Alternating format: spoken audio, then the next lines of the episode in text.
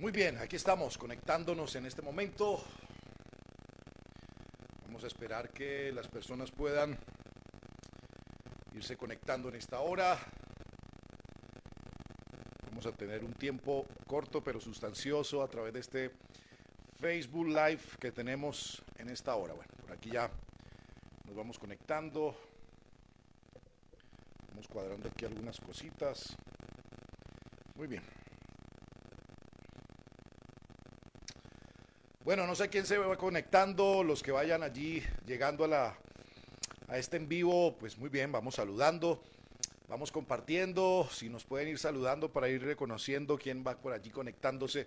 Un saludo muy especial, qué alegría poder estar con ustedes en un en una tarde atípica, habitualmente creo que no recuerdo haber hecho un en vivo un domingo en la en la tarde o en la noche. Pero bueno, aquí estamos. Siempre es bueno una primera vez para hacer algo tan, tan especial como poder compartir con ustedes, con toda esta gente linda que se pueda ir conectando en este día. Pues compartir con ustedes un poco en Dios, de algunas impresiones del texto para poder hoy, de alguna otra forma, acompañar un poco lo que tal vez muchos de ustedes han venido escuchando durante todo este día. Ha sido un día de celebración al Señor. Hemos estado celebrando a Cristo el Señor. Hoy es un día para toda la cristiandad, todos los que amamos a Dios. Hoy es un día de celebración, hoy es un día de alegría, estamos celebrando al Señor en el sentido de que celebramos su resurrección. No que lo haya hecho hoy, pero celebramos que está vivo, que venció la muerte, que resucitó. Así que, bueno, les cuento, ah, bueno, por ahí me están saludando en esta hora. Ana María, ya nos está viendo, por ahí estaba Vivi, Marcela, todos los que se van conectando, Claudia también está conectada en este momento. Un saludito muy especial para vos, para todos los que en este momento se van conectando. Les cuento algo rápidamente para aprovechar el tiempo. De una vez me anticipo, no nos vamos a demorar mucho, pero vamos a aprovechar el tiempo al máximo. Eh, Sabes que en esta mañana eh, tuvimos toda la intención de hacer nuestra reunión del domingo aquí por Facebook. Pero, Hugo, por ahí un saludito. Esta mañana, muy temprano, 9 de la mañana, hora Colombia, eh, comenzamos a conectar en un tiempo de celebración extraordinario, pero eh, desde la madrugada de hoy aquí en nuestra ciudad comenzó a, a llover durísimo, tuvimos una tempestad muy fuerte, hubo inundaciones en parte de la ciudad. Entonces, esto llegó a afectar un poco, no sé, el hecho de, Internet. Así que en esta mañana intentamos, intentamos de una u otra forma poder conectar con las personas, poder estar allí, eh, pero no pudimos, literalmente no logramos conectar, había interferencia, eh, se pixelaba la imagen. El único que pudo conectar, pues estábamos celebrando a Dios con alabanza y adoración, fue César desde, desde Venezuela, imagínate siempre con él, cuando conectamos con César, alguien, un amigo que nos ayuda siempre a, esta expresión de cantar a Dios, eh, siempre tiene fallas porque está en Venezuela y, la conexión, no sé, pero esta vez él salió perfecto, yo no pude salir y decidimos en la marcha suspender la transmisión porque de, verdad no, no, se podía hacer así. Pero, pero no queremos dejar pasar este día para poder estar con ustedes y en unos minutos poder compartir una palabra. No sé cuántos se animan a recibir una palabra, así que a todos, María Bonita, Toro, bendiciones desde la hija del sol, Mariela, Dios te bendiga, Bianca también bendiciones. Vamos, que nos digan desde dónde se van conectando, vayan invitando a otros a esta transmisión para que se conecten con nosotros. Nor también está por allí conectadas y vamos a orar un momento. Padre, gracias. Señor, hoy me uno a la oración de tanta gente que ha celebrado y está celebrando tu nombre, Señor. Gracias, porque es la oportunidad perfecta de agradecer todo lo que has hecho y haces a favor de tu gente, gente que está aquí conectada, Señor. Hoy te pedimos que nos hables, que puedas, Señor, suministrarnos por tu espíritu una palabra Señor, creo que muchos de los que están acá ya congregados, reunidos, Señor, tienen una palabra de parte tuya, Señor, a través de su experiencia de hoy y hoy a través de esta experiencia de comunidad, pues poder sembrar, depositar por tu gracia, por tu espíritu, una palabra, Señor, que solo tú puedes hacer que se siembre en nuestros corazones. Nuestra parte disponernos, nuestra parte, celebrarte, nuestra parte, Señor, atrapar esta palabra o al menos tener ese deseo de aprender, Señor, porque la fe sabe, la fe no es ignorante, la fe tiene convicción, conocimiento y certeza y por la fe que sabes que avanzamos pese a cualquier situación que podamos tener. Gracias. Alguien le puede dar gracias a Dios por la semana que está comenzando. Vamos, dele gracias a Dios. Yo quiero que usted me acompañe en esta oración, en esta hora y comience a declarar en Dios bendición para esta semana, de principio a fin.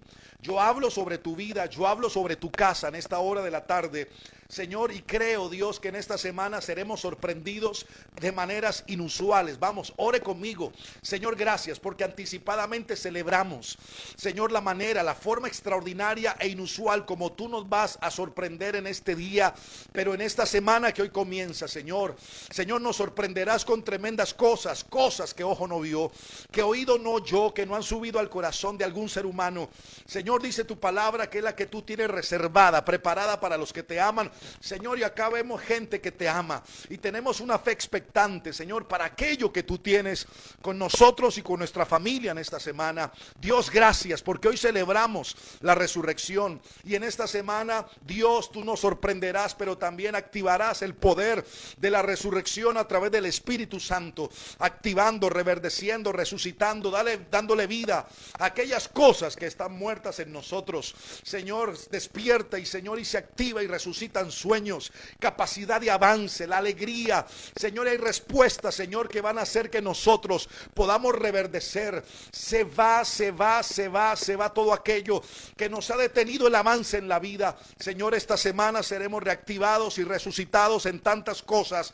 Señor, pero también es una semana donde por la palabra que nos has entregado en el mes de abril, seremos Dios, gente, testiga de ver cómo tú haces notorio el cumplimiento de tus palabras en nosotros. Gracias.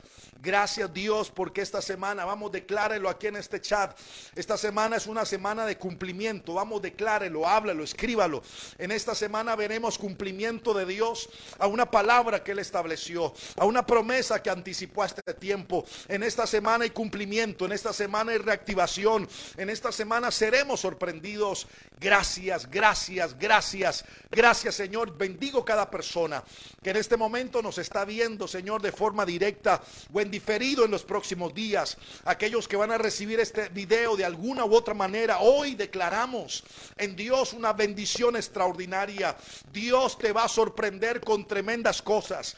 Dios te activa en un tiempo de resurrección para esta semana y Dios trae cumplimiento, Señor. Gracias porque tú no mientes, tú no engañas. Señor, tú no andas emocionando el corazón de la gente simplemente para que crea por un momento, momentáneamente o emocionalmente con la convicción que nos asiste por la fe y por tu espíritu creemos que en esta semana hay cumplimiento en el nombre de Jesús. Amén y amén. Muy bien. Allí donde estás, puedes dar un aplauso, celebrar a Dios, decirle a Dios gracias pues lo podemos hacer con toda libertad. Haga de cuenta de que nada nos detiene en esta hora, independientemente, independientemente de que simplemente estemos allí compartiendo por una cámara. Vamos, vamos, comience a compartir, invite a otros, llame a su familia, a su papá, a su tío, llame a su suegra también en este día y dígale que se conecte en esta hora, en esta transmisión así inédita que tenemos en un día como hoy, domingo de resurrección, en esta hora de la noche o 6 de la tarde, 12 minutos, 6 de la tarde, 15 minutos en Colombia, o las, creo que son las 6, las 18, 20 horas, 15 minutos en la Argentina, 19 horas, 20 minutos en Chile, no sé, eh, bueno, ahí cada uno tiene su, su diferencia horaria con nosotros, otros tenemos exactitud en la hora desde esta latitud. Muy bien, vamos a hablar de una forma muy sencilla, pero muy tocante acerca de lo que hoy estamos celebrando acerca de, resurrección. Dicho sea de paso, algunos que nos han venido escuchando en estos días a través del Debo de la Mañana, saben que hemos venido estableciendo una palabra, que este mes es un mes donde seremos sorprendidos una vez más por Dios, que en este mes Dios va a resucitar cosas que en nuestra vida por alguna causa, razón o situación ha muerto, pero también que en este mes hay cumplimiento de Dios frente a palabra que Él ha establecido o ha depositado en nuestro corazón de alguna u otra manera. Hoy vamos a hablar un poco acerca de resurrección porque la estamos celebrando de una forma muy especial. Y yo recuerdo perfectamente que la semana pasada tuvimos la oportunidad en un domingo como hoy, en la mañana, de hablar acerca de un texto que yo quiero seguir trabajando en él. Eh, le estoy hablando acerca de Juan capítulo 20.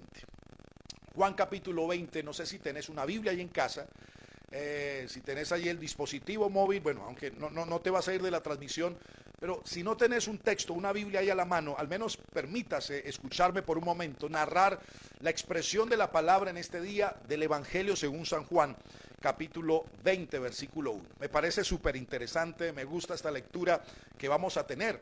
Pero dice el texto en Juan 21 que el domingo por la mañana, que era temprano, mientras aún estaba oscuro, María Magdalena llegó a la tumba. Preste mucha atención, porque aquí hay si hablamos en términos periodísticos, hay alguien que va a lograr capturar la noticia de primera mano. El reportero que va a llegar de primera instancia a tomar la noticia de la resurrección de Jesús es nada menos y nada más que María Magdalena, una dama, una mujer. Ahora dice que llegó a la tumba y vio que habían rodado la piedra de entrada. Y no era una piedra pequeña, era una, piedra gigante que podía pesar dos o tres toneladas, imagínense corrió y se encontró con Simón Pedro y con el otro discípulo a quien Jesús amaba. Está hablando Juan del mismo Juan. Y le dijo, sacaron de la tumba al cuerpo del, cuerpo del Señor y no sabemos dónde le pusieron. Pedro y el otro discípulo se dirigieron a la tumba. Dice el texto que ambos iban corriendo, pero el otro discípulo, Juan, corrió más a prisa que Pedro y llegó primero a la tumba. Se agachó, preste atención se agachó a mirar dentro y vio los lienzos de lino apoyados allí, pero no entró, no entró. Luego llegó Simón Pedro y entró en la tumba. Él también notó los lienzos de lino allí, pero el lienzo que había cubierto la cabeza de Jesús estaba doblado y colocado aparte de los demás tiras. Entonces el discípulo que había llegado primero a la tumba también entró y vio y creyó, porque hasta ese momento, dice Juan, hasta ese momento aún no habían entendido las escrituras que decían que Jesús tenía que resucitar de los muertos. Después cada uno se fue a su casa, dice la palabra en este instante. Pero fíjese bien, espero que estén allí conmigo en esta hora. Versículo 11 del capítulo 20 de Juan dice lo siguiente, que María se encontraba llorando fuera de la tumba, mientras que Juan y Pedro se fueron. Entraron, vieron, analizaron los lienzos, la tumba vacía, dieron media vuelta, espalda a la tumba y se fueron a llorar, a retraerse, a contagiarse de temor, de miedo, a llenar la mente de pensamientos negativos de lo que podría ser su presente y su futuro posiblemente. Pero quien va a quedar allí, a pesar del dolor, a pesar de un estado confuso, porque María Magdalena tampoco tiene esa revelación en el momento de la resurrección. Ella tiene pánico, ella tiene dolor, ella tiene angustia. ¿Sabes por qué? Porque está pensando y está creyendo que el cuerpo de su Señor, de Jesús, se lo llevaron. Secuestraron el cuerpo del maestro, lo raptaron, no sabe dónde lo pone. Pero la actitud de María es muy diferente a la de los discípulos. Los discípulos van, se, literalmente dan media vuelta y se van de la escena. Pero María va a quedar afuera de la tumba mientras que ella lloraba ahora va a llevar el ejercicio de lo que hicieron los discípulos, que mientras que ella lloraba se agachó y miró dentro y vio a dos ángeles vestidos con vestiduras blancas, uno sentado a la cabecera y el otro a los pies, en lugar donde había estado el cuerpo de Jesús, ¿no? Y dice la palabra que a apreciada mujer le van a decir los ángeles, ¿por qué lloras? Le preguntó, eh, le dice, ¿por qué lloras? Le pregunta a Jesús, ¿pero cómo me equivoqué? Dice, apreciada mujer, ¿por qué lloras? Le preguntaron los ángeles. Y la respuesta de ella es, porque se han llevado a mi Señor, contestó ella, y no sé dónde le han puesto. Dio la vuelta para irse y vio a alguien que estaba de pie al lado de ella. Era Jesús, imagínese, la tenía al lado. Era Jesús, no lo reconoció. Y le va a decir Jesús a aquella mujer, apreciada mujer, ¿por qué llora? Le va a preguntar Jesús. ¿A quién buscas?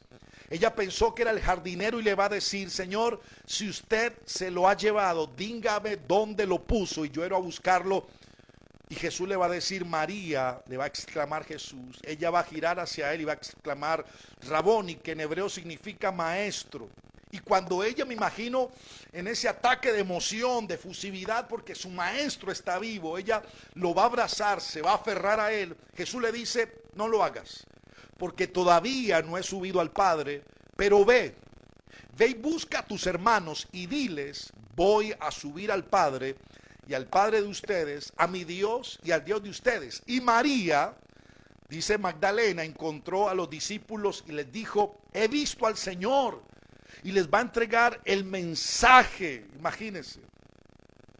Y más adelante en el versículo 19 va a decir que ese domingo, ya en la tarde, los discípulos estaban reunidos con las puertas bien cerradas porque tenían miedo de los líderes judíos y de pronto Jesús estaba de pie en medio de ellos y la expresión del Señor frente al momento de temor de los discípulos, la paz sea con ustedes les va a mostrar las heridas abiertas y una cantidad de cosas más. ¿Sabes?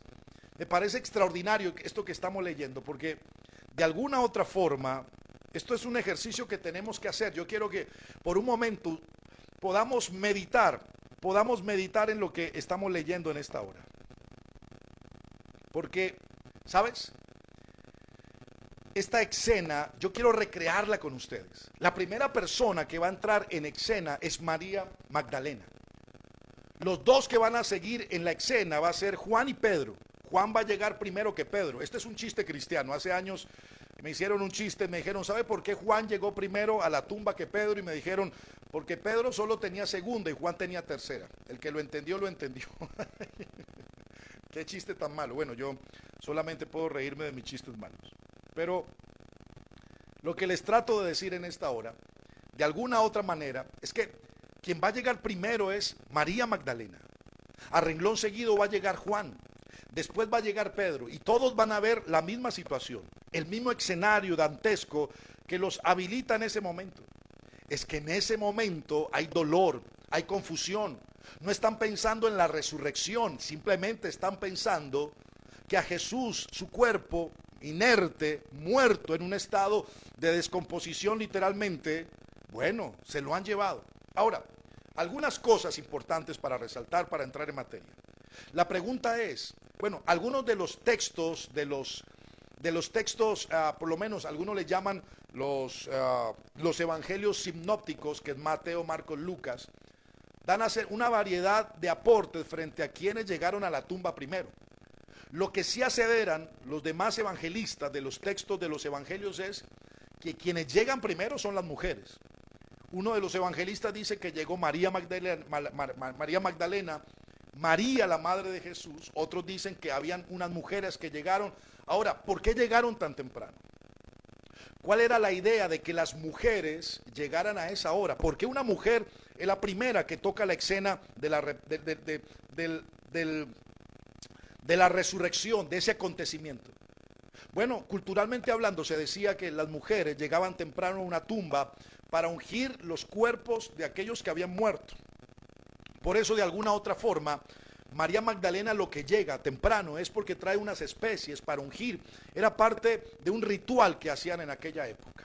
Ahora, quien llega también de primera mano no solamente es María Magdalena para ungir el cuerpo una vez más o para poner esas especies aromáticas que estaban acostumbrados a poner en los cuerpos de los que habían fallecido, sino que yo quiero que por un momento pensemos quién es María Magdalena.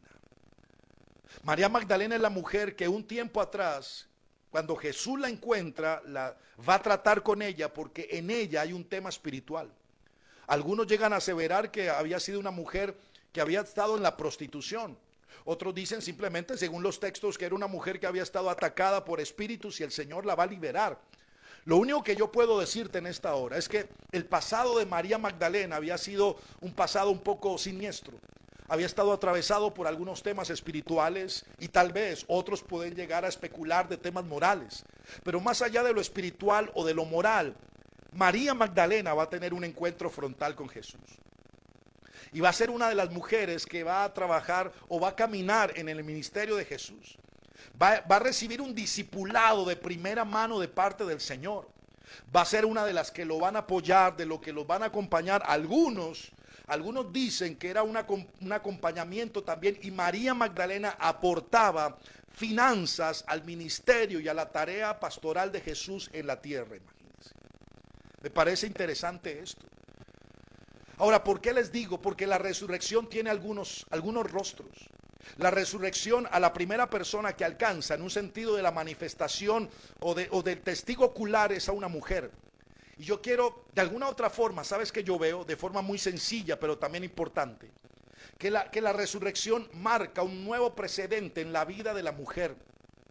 Porque si vas a notar, los discípulos van a recibir de primera mano la información de María Magdalena, porque es el Señor que se le revela a María Magdalena para que ella vaya y le diga a los discípulos que Él va al Padre, al Padre de Él y al Padre de ellos. Palabras más, palabras menos. Jesús le da la encomienda de ir y dar el mensaje a los discípulos de que Él ha resucitado. Y la persona que va a ser portadora de esta extraordinaria noticia es una mujer. O sea que la, resurrección y su poder y su gracia hace que la mujer entre en otra nueva dimensión. Y yo quiero bendecir en esta hora y saludar a cada mujer que está en sintonía con esta transmisión de hoy en vivo y en directo. Sabes, Dios establece tiempo nuevo en la vida de cada mujer porque los discípulos ni siquiera le iban a prestar atención a una mujer, porque en aquella época había una sociedad machista y patriarcal. Literalmente o posiblemente lo que la mujer iba a decir no los tenía sin cuidado a ellos, no le iban a prestar mucha atención. Pero la primera persona que es, que es, es expuesta a la resurrección de Jesús como testigo presencial y ocular de ese momento es una mujer. Y es una dimensión que levanta a la mujer y la empodera para un tiempo nuevo. Y no estamos hablando de machismo o feminismo en esta hora, porque en el reino no hay eso. Estamos hablando de que la mujer es levantada para un tiempo extraordinario. Por eso yo valoro en esta hora y, y bien la vida de cada dama que está aquí, porque es increíble cómo las vemos en las comunidades, en las iglesias, en sus casas, llevando la batuta de una vida espiritual, llevando, llevando una antorcha encendida, orando, clamando, ayunando, creyendo. La mayor cantidad de personas que congregan en las iglesias son mujeres. Las mujeres son, las que hacen gran parte de las reuniones de intercesión, de oración. Son los congresos más asiduos. Sabes, tenemos que aprender de la actitud, de la disposición. Y sabes, los primeros mensajeros de la resurrección no fue un hombre, perdone, fue una mujer. Así que, señoras y señoritas, este es el tiempo donde a través de la resurrección entiendes el talante de lo que tú representas para Dios y para su reino. Por eso, si el Señor ya hizo la tarea, si el Señor Jesús ya hizo el trabajo de empoderar y levantar a la mujer, tú no puedes estar inferior a lo que el Señor ha hecho. Elévate, entiende quién tú eres, darte ese valor especial que Dios te ha dado. Tal vez te has minimizado en la vida porque alguien te dijo que no valías. Las actitudes de un hombre te han herido, te han lastimado, te han golpeado, te han fragmentado por dentro, han matado y han roto tus sueños, tus ideales y tu valía como mujer. Pero en este día que celebramos resurrección, tienes que entender que eres aquella mujer que el Señor levanta y empodera para tiempo extraordinario. Así que dale el valor que Jesús te da. Tienes que darte el valor que el Señor te da. Tienes que entender la dimensión que el Señor ha establecido sobre ti. Y no te detengas, mujer. Avanza, avanza, avanza para este tiempo. Y allí donde están mujeres que nos están viendo en esta hora, que sea el Espíritu de Dios trayendo una unción nueva, trayendo una unción renovada, trayendo el poder de la resurrección sobre tu vida, dinamizando tu existencia. En esta semana no la vas a emprender con ese sentido de dolor, de tristeza, de fracaso, de inseguridad o de incapacidad. Porque hoy entiendes a través de la expresión de María Magdalena que el Señor a través de su resurrección eleva, levanta la vida de las mujeres. Así que señoras y señores, prepárense porque estamos viendo tiempos nuevos. Y hay una unción en esta hora viniendo sobre las mujeres que nos están viendo. Allí donde tú estás, recibe, recibe de parte de Dios.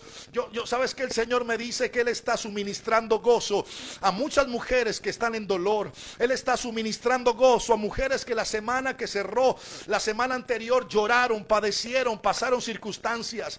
Hay mujeres que están al frente de una situación de salud de su casa. Están guerreando por un milagro de Dios sobre la casa. Mujeres, levántense y declare la palabra, porque en esta semana van a ver respuesta a lo que Dios estableció como una oración en tu boca. Verá respuesta de sanidad, de restauración, de transformación. Hay personas, hay damas que me han estado hablando desde la semana pasada que están orando fuertemente por gente de su familia que están en hospitales o en clínicas padeciendo los estragos del COVID-19. Nosotros nos unimos a ti, mujer, y declaramos sanidad, declaramos sanidad, declaramos sanidad, Señor, y reprendemos el espíritu de la muerte, reprendemos la enfermedad que ha querido tocar tu casa, que ha querido tocar a tu familia. Mujer, eres extraordinaria, mujer, eres poderosa, mujer, eres importante. Y aquel día, esa primera dama llamada María Magdalena, con ese pasado que aparentemente, aparentemente los religiosos no les sirve el pasado de una mujer como esas. El Señor sabe convertir historias rotas en historias extraordinarias. ¿Sabes? Y lo que yo más veo allí es que los, los segundos que van a experimentar la experiencia, es el momento, la experiencia de la resurrección son los discípulos. Pero estos dos discípulos, Pedro y Juan, van a regresar, van a dar la vuelta, van a ver todo vacío y se van a regresar. Pero Jesús en la tarde, ¿sabes? Va a hacer presencia en el lugar donde los discípulos están encerrados. ¿Sabes? Los discípulos están allí. Los discípulos están encerrados. Los discípulos están llenos de temor están allí en una circunstancia que no saben qué hacer. Tienen temor de los judíos, tienen temor de lo que puedan hacer los religiosos de la época. Pero el Señor llega y entra a ese lugar. ¿Y sabe lo que pasa? Que va a suministrar paz. Así que los que van a recibir ese toque y ese poder de la resurrección van a ser los discípulos. Escúcheme bien esta frase. Sin resurrección no hay discípulo.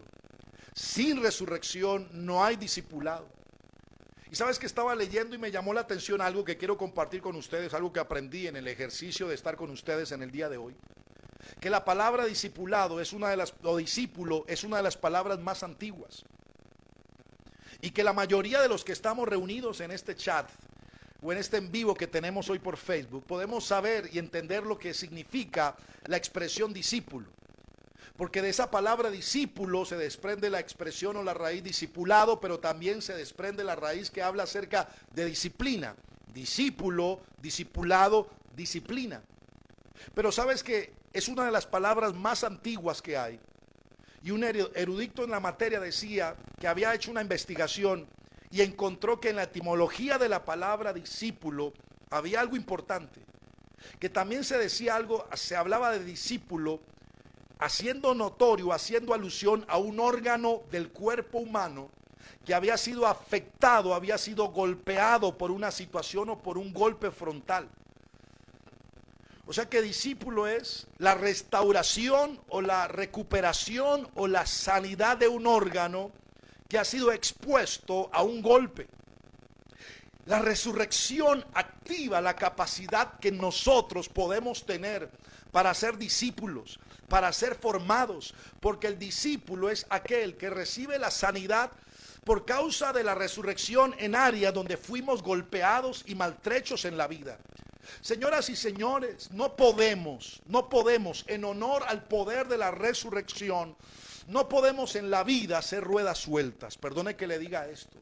Tú y yo hacemos parte de un cuerpo que es el cuerpo de Cristo en la tierra. Tú y yo necesitamos no solamente de consolidar, de formar y disipular a otros, sino que también nosotros necesitamos ser discipulados, necesitamos ser formados. Y discipulado no es simplemente llenar una cartilla como una teoría o práctica en la iglesia donde estamos. Discipulado es la restauración y la sanidad de nuestras vidas porque antes de llegar a Jesús, como órganos en el cuerpo, fuimos golpeados y maltrechos Y discípulo es aquel que es, la, la, expresión antigua es ese órgano que es recuperado, ese órgano que fue afectado y ahora es sanado. Sabes, eso es el verdadero discipulado. Hombres y mujeres que en el camino, en el proceso de la vida fuimos rotos, fuimos quebrados, fuimos dañados, fuimos lastimados, fuimos lesionados por el pecado, por la vida, por la tierra, por circunstancias, pero ser discípulo, ser discipulado es entrar en un proceso de restauración, es entrar en un proceso de sanidad, es entrar en un proceso de mejoría, es entrar en un proceso de transformación, no simplemente decir que soy creyente y la obra termino allí, es que soy creyente, es que amo a Jesús, es que Cristo está en mi corazón, pero mi vida se rinde en las manos del Señor y de la vida de una casa para que conmigo comience en un proceso donde yo pueda alcanzar un nivel de sanidad, de restauración, de madurez y de cambio en la vida, porque tú y yo lo necesitamos. Hay gente que solamente piensa que discípulo es aquel que visita una iglesia cada semana. O pensamos que el discipulado simplemente es llenar una cartilla, que eso está bien. O pensamos que discipulado es ir todos los jueves a una reunión donde yo hago parte de un grupo de discipulado. Eso es parte del ejercicio. El discipulado del Señor por causa del poder de la resurrección es todos los días, es 24/7, es cada paso que estamos dando. Tenemos que ir pensando en un proceso de transformación, de, de cambio, de sanidad y de restauración. Esa mañana fue importante. Porque hay una María Magdalena, hay unos discípulos. Pero, pero con esto hay una experiencia donde el Espíritu Santo se va a manifestar en la tierra y vas a ver los cambios. Los cambios en los discípulos. Ahora rápidamente, quiero, quiero que entiendas esto. Y hoy mi apóstol nos enseñaba a través de la transmisión de la mañana en la iglesia lo siguiente. Y yo creo en esto. Sabes, hay mucha gente que tiene una idea equívoca acerca de lo que es Jesús. ¿A qué Jesús adoramos? ¿Sabes? Porque la Biblia nos enseña nos muestra acerca de un, de un Jesús anunciado, de un Jesús profetizado. Hoy mi apóstol decía de un Jesús histórico. Hay muchos creyentes, discípulos, que adoran, caminan y avanzan siguiendo un Cristo histórico. Ahora, algunos me dirán, bueno Alejo, ¿y cuál es ese Cristo histórico? El Cristo histórico del que te hablo está en los textos. Aquel Jesús que caminó por las polvorientas calles de Galilea. Aquel Jesús que sanó, que libertó, que restauró la vida de la gente. Eso es lo que el apóstol hoy nos enseñaba y nos decía que es este Jesús histórico. Indiscutiblemente el Jesús que restauró, que multiplicó los panes y los peces. Aquel Jesús que sanó la vida de hombres y mujeres maltrechos por la existencia. Aquel Jesús que caminó por las aguas. Aquel Jesús que multiplica, que sana, que libera, que, rompe con maldiciones en la gente. Y eso es una expresión maravillosa. Pero sabes, toda nuestra vida y este Evangelio está sustentado y sostenido no en la experiencia del Jesús histórico, no en la experiencia del Jesús que multiplicó, que sanó a la gente, sino en la experiencia del Cristo resucitado. Y allí muchas veces es donde estamos caminando de forma equívoca.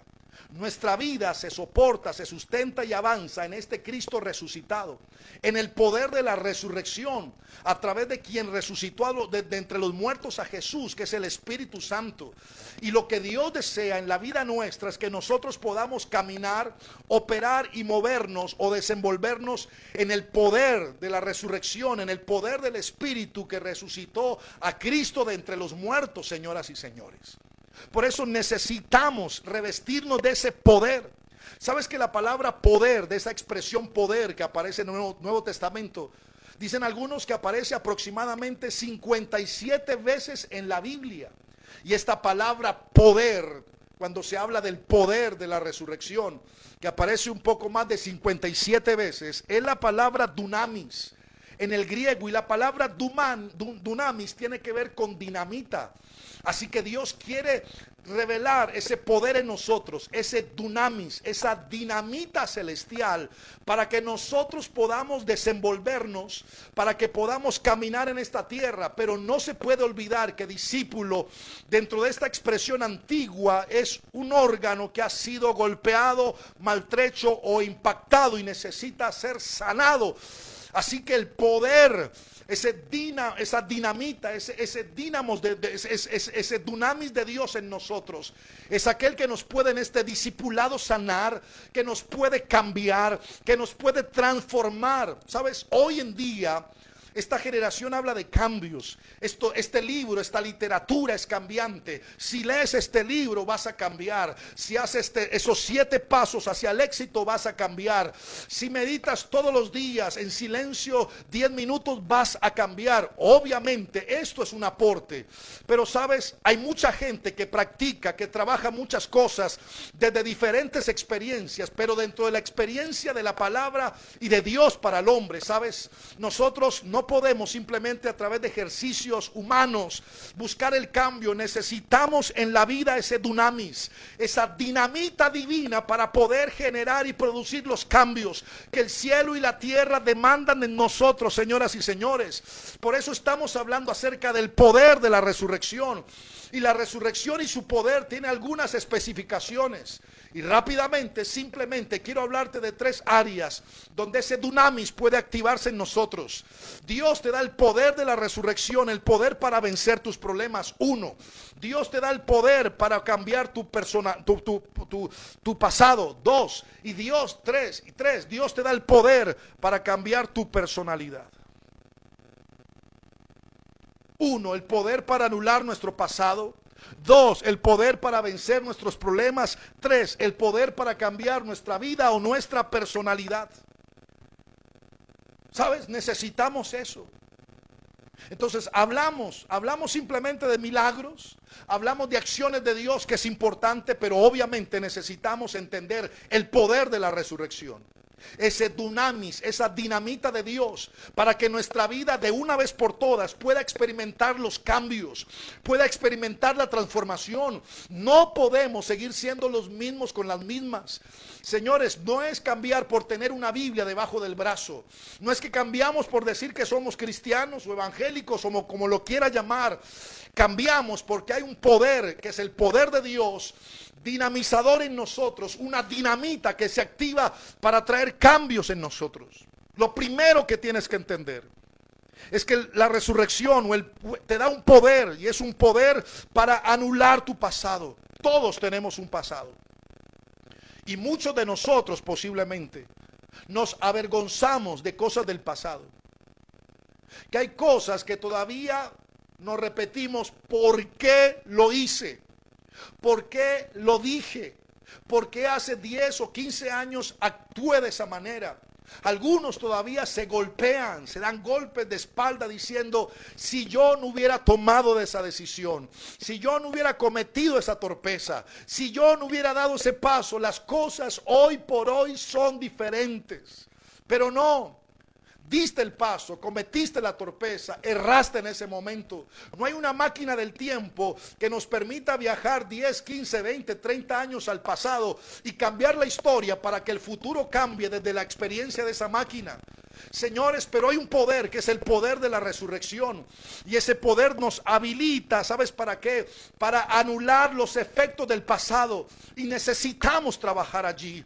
No podemos seguir pensando que si no lo hubiéramos hecho, ya lo que pasó, pasó. Ahora, desde este presente tienes que enfocarte a través del poder de la resurrección y comenzar a traer cambios. Lo que pasó se dio, se, se dañó, quebró, venció tantas cosas que a tu vida, tu salud, tu matrimonio, la relación con tus hijos, la relación con tus padres, tu economía, tu espiritualidad, tu ministerio. Pero ¿qué vamos a hacer hoy? ¿Vamos a seguir llorando, como decía mi abuela, sobre la leche derramada? ¿O nos vamos a levantar en el poder de la resurrección, en ese dunamis, en esa dinamita? Y vamos a comenzar por ese poder de la resurrección a cambiar ese pasado. A entender que estamos en un tiempo totalmente diferente y que Dios sí puede sacarnos de ese ayer. Dios sí puede sacarnos de ese dolor, de esa angustia. Dios sí puede traer cambio y transformación. Yo te invito para que tú te levantes y hagas de este año 2021 un año totalmente diferente. No esperes que el año haga un milagro por ti.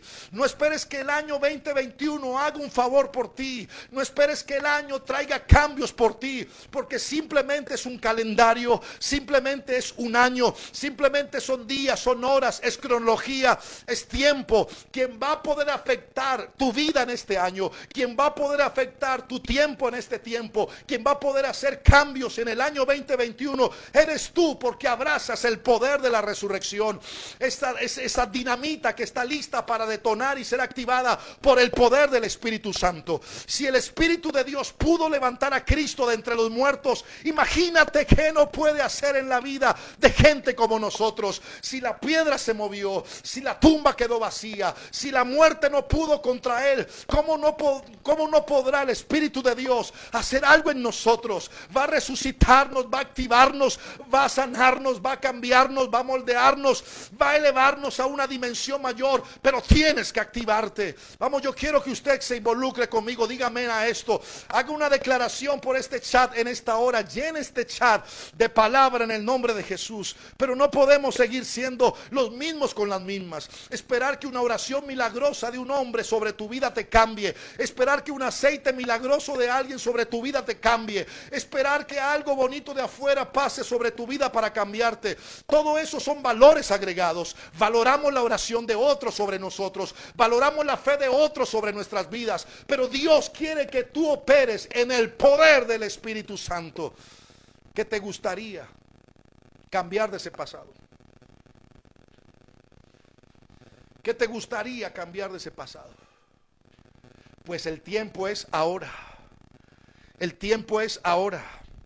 El tiempo es ahora. Dígalo conmigo. El tiempo es ahora. Alguien que lo escriba. El tiempo es ahora. El tiempo es ahora, señoras y señores. No es mañana, no es en dos días, no es en tres días. El tiempo es ahora. El tiempo es ahora y tú tienes que ser un hombre diferente para Dios, para tu propia vida, para tu casa, para tu esposa, para, tu, para tus hijos, para la gente con la que Dios te va a conectar en los próximos años. Mujer, el tiempo es ahora.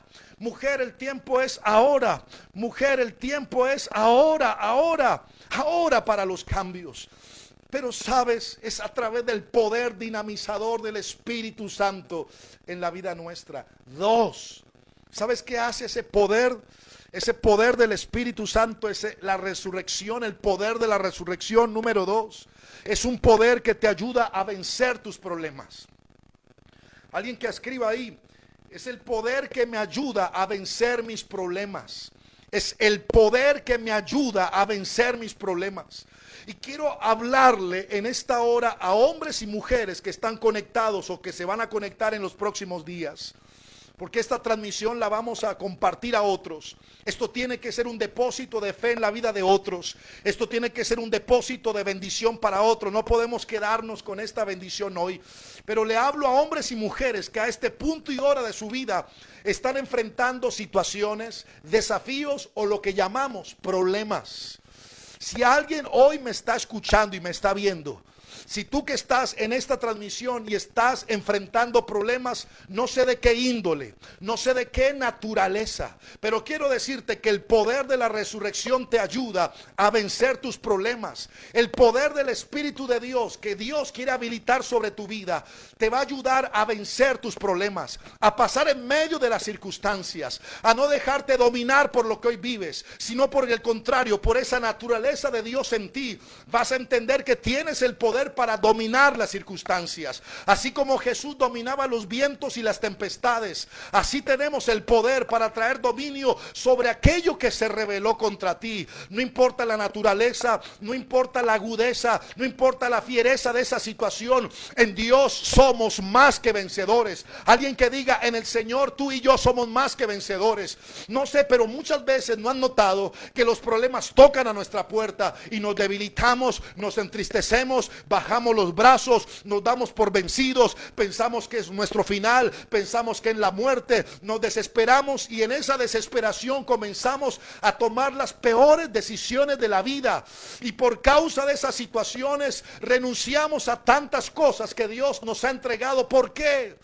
Hoy tienes que entender y darte cuenta, abrir los ojos, que el poder de la resurrección te da la capacidad de vencer tus problemas, no solamente de enfrentarlos, sino de vencerlos. Sabes, hoy quiero recordar lo que el apóstol Pablo dijo en Romanos 8:35. Creo que es así. ¿Quién nos podrá separar? Alguien, alguien, alguien tiene que tomar esta palabra en este día. Declárelo. ¿Quién podrá separarme a mí del amor de Dios? Tribulación, angustia, peligro, hambre, desnudez, destrucción, lo presente, lo porvenir, ángeles, principados ninguna cosa creada, creada me podrá separar del amor de Dios que es en Cristo Jesús, Señor nuestro. Pablo es el que dice que en Cristo somos más que vencedores. Somos más que vencedores. Y sabes, la palabra vencer o la palabra vencedor en el texto griego, ¿sabe qué significa? Uno que triunfa al tomar el control de las cosas. Wow, me gustó esto. Uno que triunfa al tomar el control de las cosas. Alguien me tiene que tomar esta palabra en este día. Vencedor o más que vencedor es uno que triunfa al tomar el control de las cosas. Pero Pablo dice que somos más que vencedores. No es vencer por vencer. Somos unos super vencedores en la vida. Así que hoy la situación que viene a golpearte no viene para dominarte. Tú tienes, tú tienes el poder de Dios para dominar esto que está tocando a tu puerta. Esto que te está desesperando. Tú tienes el poder poder para dominarlo, para vencerlo y para pasar por encima de él como una planadora. Señoras y señores, hoy estoy hablándole de una llave de poder para traer respuesta a tu vida. Recibe la palabra. Yo no sé que el Espíritu de Dios te dé la capacidad de entender esto y que sepas hoy que aunque haya un problema en Cristo somos más que vencedores. Yo quiero que usted agregue allí en ese chat, no podré ser vencido, voy a vencer. No podré ser vencido, voy a vencer. No podré ser vencido, voy a vencer. Ese problema financiero no te va a vencer. Tú vas a vencer ese problema financiero. Ese problema de salud no te va a vencer a ti ni a tu casa. Tú tienes el poder de Cristo para vencer esa situación de enfermedad. La Biblia dice, el decreto y el dictamen de Dios en la palabra de justicia es que por la llaga de Cristo somos sanos. Aunque sientas que la vida te arrolló, aunque sientas los peores problemas de tu vida, aunque nunca antes te hayas sentido una situación como la que hoy te sientes, quiero decirte que tú en el Señor eres más, más que vencedor. Que, y que vencedor es uno que toma el control, es uno que toma el dominio de las cosas. Tú tienes el poder no para ser vencido, sino para vencer. Tú tienes el poder no para ser dominado por las cosas, sino para dominar en Cristo las cosas. Tú tienes el poder no para ser derribado, sino para derribar aquello que aparentemente te ha lanzado por tierra. Y si te sientes caído resucita en esta hora por el poder del Espíritu Santo, por ese poder que resucitó a Cristo de entre los muertos y actúa. No te des por vencido, porque la Biblia y Dios decretó que en Cristo somos más que vencedores. Uh. Yo no sé en su casa, ahí con los que están allí, aplauda de un grito, grite. ¡Ah! wow, qué noche. ¿Alguien está recibiendo? Vamos, alguien que profetice a través de este chat. Vamos, vamos, vamos, vamos. Aquí seguimos aceptando personas. Vamos, vamos. Dios nos está favoreciendo en esta hora. Reciba, reciba. Ahí donde está, Dios está tocando gente. te vas a levantar. Te vas a levantar en Dios y vas a vencer esa situación. Te vas a secar las lágrimas. No te vas a dar por pobrecito, porque es que a mí nadie me, me entiende. La idea aquí no es de entenderte. La idea de aquí de tomar lo que Dios te ha dicho que eres. El poder, el poder de la resurrección te habilita para vencer el pasado. El poder de la resurrección te habilita para vencer los problemas de la vida. Así que tenemos una semana por delante. Tenemos una semana por delante y esta semana, desafiante o como sea, vamos a encararla. Hay gente que está a un paso en medio del peor momento de la vida para invertir. Hay personas que están a un paso de invertir. Prepárese porque vienen días de oportunidad. Por aquí está el profeta Ender y Dios me da una palabra para el profeta. Profeta, prepárate porque Dios está abriendo una puerta, una puerta grande de oportunidad. Así lo veo yo veo una puerta grande y arriba veo oportunidad. Profeta, son días donde Dios traerá a tu mano, pondrá en tu mesa días de favor y de oportunidad. Sabes, has orado y has, te has levantado para creer por este tiempo. Y en el tiempo más inédito, en el tiempo más inverosímil, en el tiempo más inusual de nuestra historia, cuando muchos recogen sus, sus cosas, cuando muchos cierran sus carpas, cuando muchos se retraen por causa de esta situación en la tierra, Dios te expande, Dios te levanta, Dios te da oportunidad, Dios pone finanzas en tu mesa, Dios te da revelación e ideas poderosas, Dios te conecta con gente porque te está lanzando a un tiempo mayor de oportunidades en la vida. Y has venido orando por una fe mayor, pero la fe mayor solamente será habilitada cuando tú acceses a estas oportunidades y a estos desafíos mayores que Dios va a poner delante tuyo, pero ya Dios te ha ungido, ya Dios te ha capacitado, ya Dios te ha dado experiencia para poder enfrentar situaciones, porque has sido como David, antes de enfrentar a los grandes, has sabido librar batallas por causa de las ovejas, allí como David detrás de las ovejas, enfrentando osos y leones, así Dios te ha preparado, porque este año es, me dice Dios, este año es, y no sé qué clase de oportunidades te estoy hablando, pero sé, sé que hay oportunidades de oro y no te lo hablo porque te conozco o no te lo hablo permeado por, por la cercanía o por la familiaridad o por la amistad.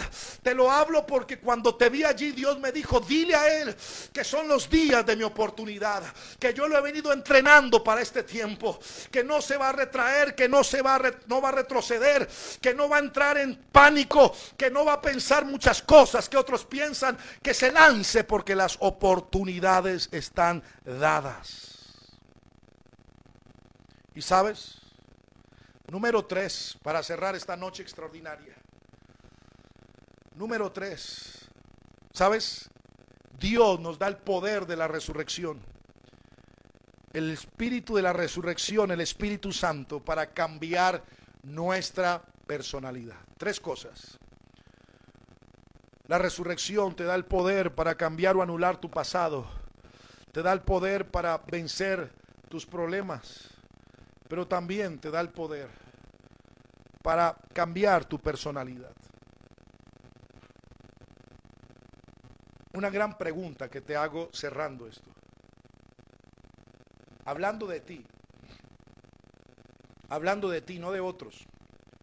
No estoy hablando en este momento de situaciones, circunstancias, problemas, desafíos. Estoy hablando de nosotros, de ti, de Ofelia, de Cintia, de Alejo, de Ender, de Nor, de todos los que están acá. Si a ti te preguntaran, ¿qué te gustaría cambiar de ti? Ahora no vas a decir, nada, mi nariz. ah, es que mi nariz está como no quiero más respingado, una nariz así como aguila. No, no, no estoy hablando de nada físico, aunque no sería mal que algunos cambiáramos algunas cositas. Pero, pero si yo te preguntara, ¿qué anhelas con fervor cambiar en ti? de esas cosas de ti que no te gustan, que te desagradan. Mire, hay cosas que yo, y no estoy hablando acerca de, es que yo soy la viva imagen y semejanza de Dios, todo tiene que, no, hay cosas de mi personalidad, estamos hablando de mi personalidad, que no, no, me, no me gustan. Entonces, como no me gustan, anhelo, quiero cambiarlas. Pero a veces pasamos con la vida, pasamos por la vida pensando que hay cosas que nos gustaría cambiar, pero no accionamos frente a esto. Hoy yo entiendo en este día y en el marco de este día de resurrección que ese poder me habilita para anular mi pasado, vencer mis problemas, pero cambiar mi personalidad. Es extraordinario porque cuando el Espíritu Santo, después de que Cristo resucite y después que Cristo es levantado, el Espíritu Santo viene los discípulos, los apóstoles, no fueron los mismos. Es increíble ver a esos hombres con ese arrojo, con esa capacidad y con tantas cosas que en medio del momento donde estaba Jesús con ellos, no los vimos en ese ejercicio. Los vimos determinados, los vimos agresivos en el buen sentido, los vimos, o sea, hubo un cambio porque literalmente el cambio de personalidad se revela en dos cosas. La primera, Como dice la segunda carta a los Corintios, capítulo 5, versículo 17, de modo que si alguno está en Cristo, nueva criatura es. Las cosas viejas pasaron, he aquí todas son hechas nuevas. Esta es la primera expresión. Por allí comienza la puerta y el camino del cambio. ¿Cómo? ¿Dónde, Alejo? A través de la experiencia de Cristo en tu corazón. A través de la experiencia de aceptar y de recibir a Jesús en nuestras vidas. Esa experiencia de arrepentimiento, de nuevo nacimiento, de entender que necesito una vida nueva, un vestido nuevo. Entonces Pablo lo que enmarca es que si alguno de nosotros está en Cristo, dice, nueva criatura es que las cosas viejas pasaron, que aquí todas son hechas nuevas. ¿Sabes qué me habla ese texto? De una nueva oportunidad. De esa oportunidad de oro anhelada por muchos. Usted ha pensado en que si pudiese retroceder el tiempo no haría tantas cosas. Muy bien, no puede retroceder el tiempo, pero sí lo que puede hacer de aquí es que desde este presente y desde esta puerta, a través de la nueva, de, de la nueva vida de Cristo, comenzar a labrar un nuevo mañana. No podemos cambiar el ayer, pero desde este presente sí podemos cambiar cómo vamos a terminar nuestras vidas. Así que el poder del Espíritu nos ayuda a cambiar nuestra personalidad desde dos experiencias. La primera, a través de ese nuevo nacimiento, a través de entender que el que está en, Cristo es una nueva criatura, que es una oportunidad porque estamos naciendo de nuevo. Y como estamos naciendo de nuevo, entonces es una nueva oportunidad para rectificar, para enderezar, para direccionar y para darle un cambio a nuestra vida. Ese cambio anhelado, soñado, querido, orado, a través de la experiencia de Cristo y su poder, es el momento. Porque es que literalmente algunos no han caído en cuenta de esto. Cambiaron de religión, pero no cambiaron de personalidad. Ay, ay, ay. Cambiaron de iglesia, pero no cambiaron de actitud. Cambiaron su forma de orar. Pasaron de rezar a tener una oración con Dios, pero no cambiaron su forma antipática de ver y actuar en la vida. Entonces necesitamos Necesitamos entender que esto no es un cambio de congregación, no es un cambio de iglesia. Este es un cambio de reino, del reino de las tinieblas al reino de la luz. Que esta es una oportunidad de oro para hacer las cosas más que mejores, nuevas. Nacés de nuevo. Así como Cristo le dijo a Nicodemo y él lo entendió y él dijo, pero entonces un hombre viejo como yo puedo entrar al vientre de mi madre y volver a nacer. No, no, está hablando del Espíritu. Y nosotros somos nacidos del Espíritu para nuevas obras, para buenas obras, para mejores obras. Así que hoy alégrate porque es la oportunidad.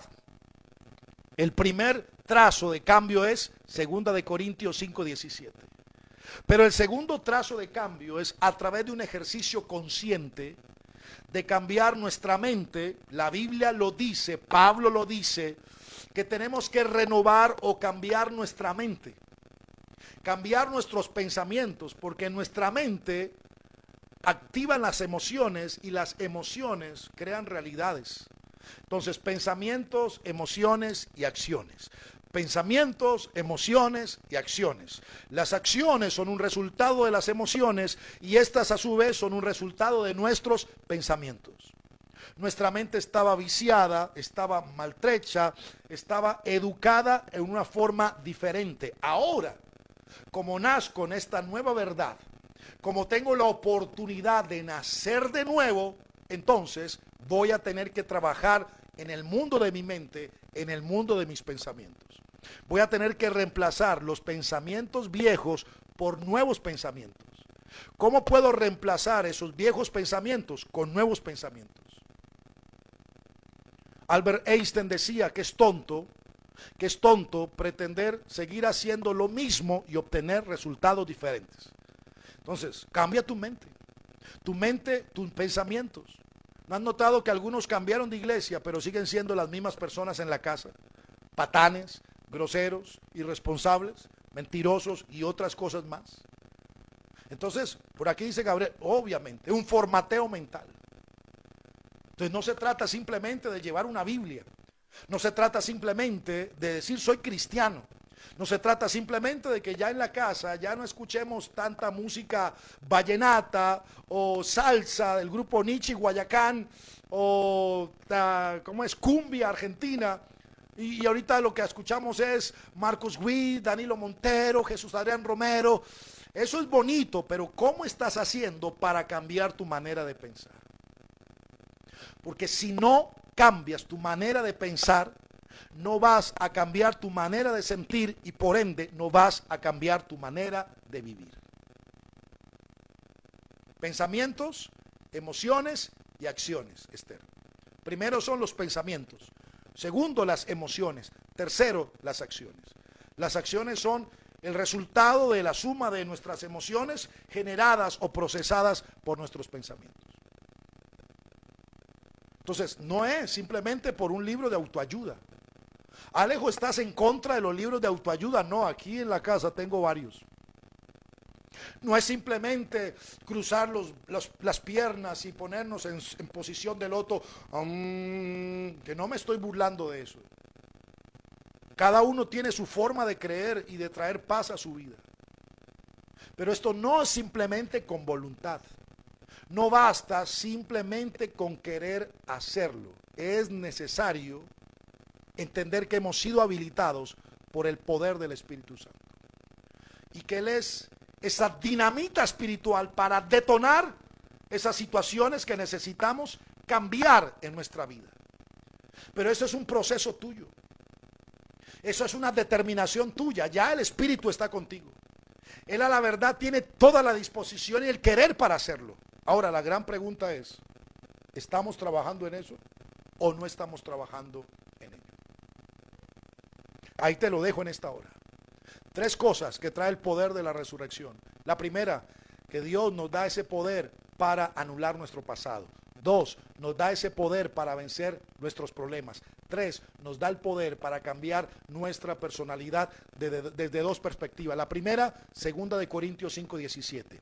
Nacemos de nuevo, así que es una gran oportunidad. Hemos nacido dos veces en la vida.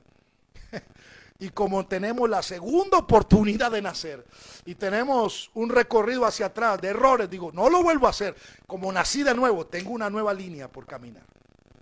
Y dos, desde la experiencia de nuestros pensamientos, donde Dios y su palabra comienzan a jugar un papel importante para cambiar, para renovar y para transformar nuestra forma de pensar. Tenemos que, como decíamos estos días en los devos, en salud emocional, necesitamos barrer las viejas mentiras, pero poner nuevas verdades. Y las viejas mentiras son reemplazadas por nuevas verdades de Dios expresadas por su palabra. Así que familia, vamos a orar en esta hora. Padre, te doy gracias. Gracias en este día, en esta preciosa tarde que tenemos. Qué buen momento hemos tenido hoy. Señor, tú tienes tus tiempos, tus maneras, tus formas, tus modos. Y hoy hemos conectado con mucha gente, Señor, y hemos tenido una tarde, noche, Señor, fluida, maravillosa, participativa, pero nos has empoderado para un tiempo de cambio. Señor, a todos los que están conectados en esta hora. Señor, aquellos que nos están viendo y que nos van a ver en las próximas horas y días, gracias. Por cada persona que está aquí les bendigo y activamos el poder de la resurrección en ellos para anular ese pasado que muchas veces quiere abofetearlos en su presente, para vencer todo problema que la vida está experimentando y para traer cambios en su personalidad y aprovechar la oportunidad de oro que tenemos, que nos has hecho por el Espíritu nacer de nuevo. Hoy citamos lo que el apóstol Pablo dijo, de modo que si alguno está en Cristo, nueva criatura es las cosas viejas pasaron. He aquí todas son hechas nuevas. Somos nacidos del Espíritu. Somos nacidos del Espíritu. Ya no nacimos de la carne, somos nacidos del Espíritu. Señor, y también creemos que necesitamos hoy más que nunca traer una renovación en nuestra mente.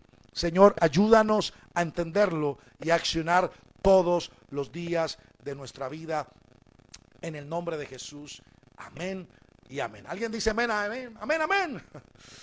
Qué bueno, no se vayan todavía antes para poderme despedir. Déjenme refrescar un poco la garganta con un buen café colombiano. No sé cómo la han pasado, pero yo literalmente me he disfrutado esta tarde.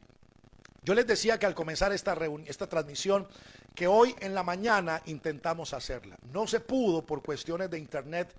En Cali ah, hubo un diluvio literalmente de la madrugada y eso afectó no sé, el buen funcionamiento de Internet. Y no pudimos hacerlo en la mañana, pero sabes, al estar aquí con ustedes en esta tarde noche, digo, valió la pena haber esperado. El tiempo era ahora, el tiempo fue hoy a las 6 de la tarde hora Colombia. Me voy feliz. Bueno, me voy no porque sigo aquí en casa, pero me voy feliz de esta transmisión antes antes de que se vayan a realizar sus tareas, algunos van a cenar, otros van a descansar. ¿Sabes? Quiero invitarte, quiero retarte en esta hora a que si quieres sembrar en este ministerio, en esta tarea que estamos haciendo, lo puedas hacer. Nuestros amigos de Colombia que me han dicho muchas veces, ¿cómo podemos apoyarte? ¿Cómo podemos sembrar en este ministerio? ¿Cómo podemos aportar una ofrenda, una semilla? ¿Cómo podemos dar un aporte para que puedas ser bendecido y acompañarte en este proceso que llevan con el Debo de la Mañana, con todo este tema de compartir, de hablar, de animar a otros por la palabra de Dios? Pues muy fácil los que están aquí en Colombia. Los que están en Colombia lo pueden hacer a través de la cuenta de ahorros, de, ahorro a la mano de Bancolombia, que va a aparecer en los próximos instantes. La cuenta de ahorro a la mano de Bancolombia para que lo puedas hacer. ¿Cuál es la cuenta? 0300 490 5719. Vamos a ver si alguien me puede ayudar ubicando, poniendo el número de cuenta allí en este momento, por favor. Número de cuenta de ahorro a la mano de Bancolombia, porque algunos aquí en Colombia han querido apoyarnos. ¿Sabes? Eh, bueno, no, no sé quién me puede ayudar allí, los que habitualmente, los secretarios y secretarias hoy están, ah, ah, están, están absortos con la palabra, están así, wow. Bueno, ahí están, ahí está, ahí está, listo. Entidades de recaudo, entidad Banco Colombia, cuenta del ahorro a la mano, ahí está, 0300 490 5719. También una buena noticia, los que están fuera del país y quieren hacerlo fuera del país, pues uno, se comunica conmigo por un interno, ya sea por WhatsApp, por Instagram o por Facebook, o dos, ya tenemos habilitado nuestro PayPal para que los que tengan PayPal puedan hacerlo. Ah, y ahorita vamos a darle la información de los que quieran hacer o dar su aporte vía PayPal. Es una forma también de, de, de sembrar a través de PayPal. Muy bien, ahí está. Entonces los que están, los que puedan de Colombia, ahí está. Y ahí está con el Debo de la mañana, estamos poniendo la información. Eh, tenemos PayPal, bueno. Y bueno, está. Y ahorita va a aparecer la de PayPal. Muy bien. No sé cómo la han pasado familia, pero yo me voy feliz, agradecido con Dios por este tiempo extraordinario. A todos los que han tenido a bien eh, invertir el tiempo en esta noche con nosotros acompañarnos en esta transmisión en vivo y en directo. De verdad, muchas gracias, los bendigo. Un abrazo enorme para todos ustedes, que tengan una excelente noche, que descansen. Eh, y bueno, también decirles que mañana nos escuchamos, Dios mediante, a través del Debo de la Mañana.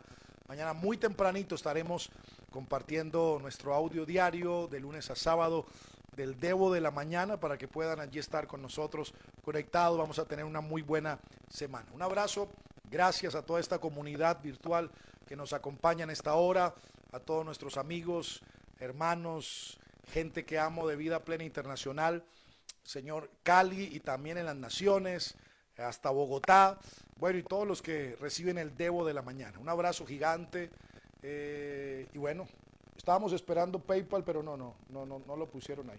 Un abrazo. Dios los bendiga. Los que quieran eh, tener conocimiento de cómo pueden hacer para fuera del país y sembrar en nosotros, eh, me escriben por acá, por un interno, por Instagram o por WhatsApp. Un abrazo gigante. Que tengas una excelente noche. Dios te bendiga. Chao.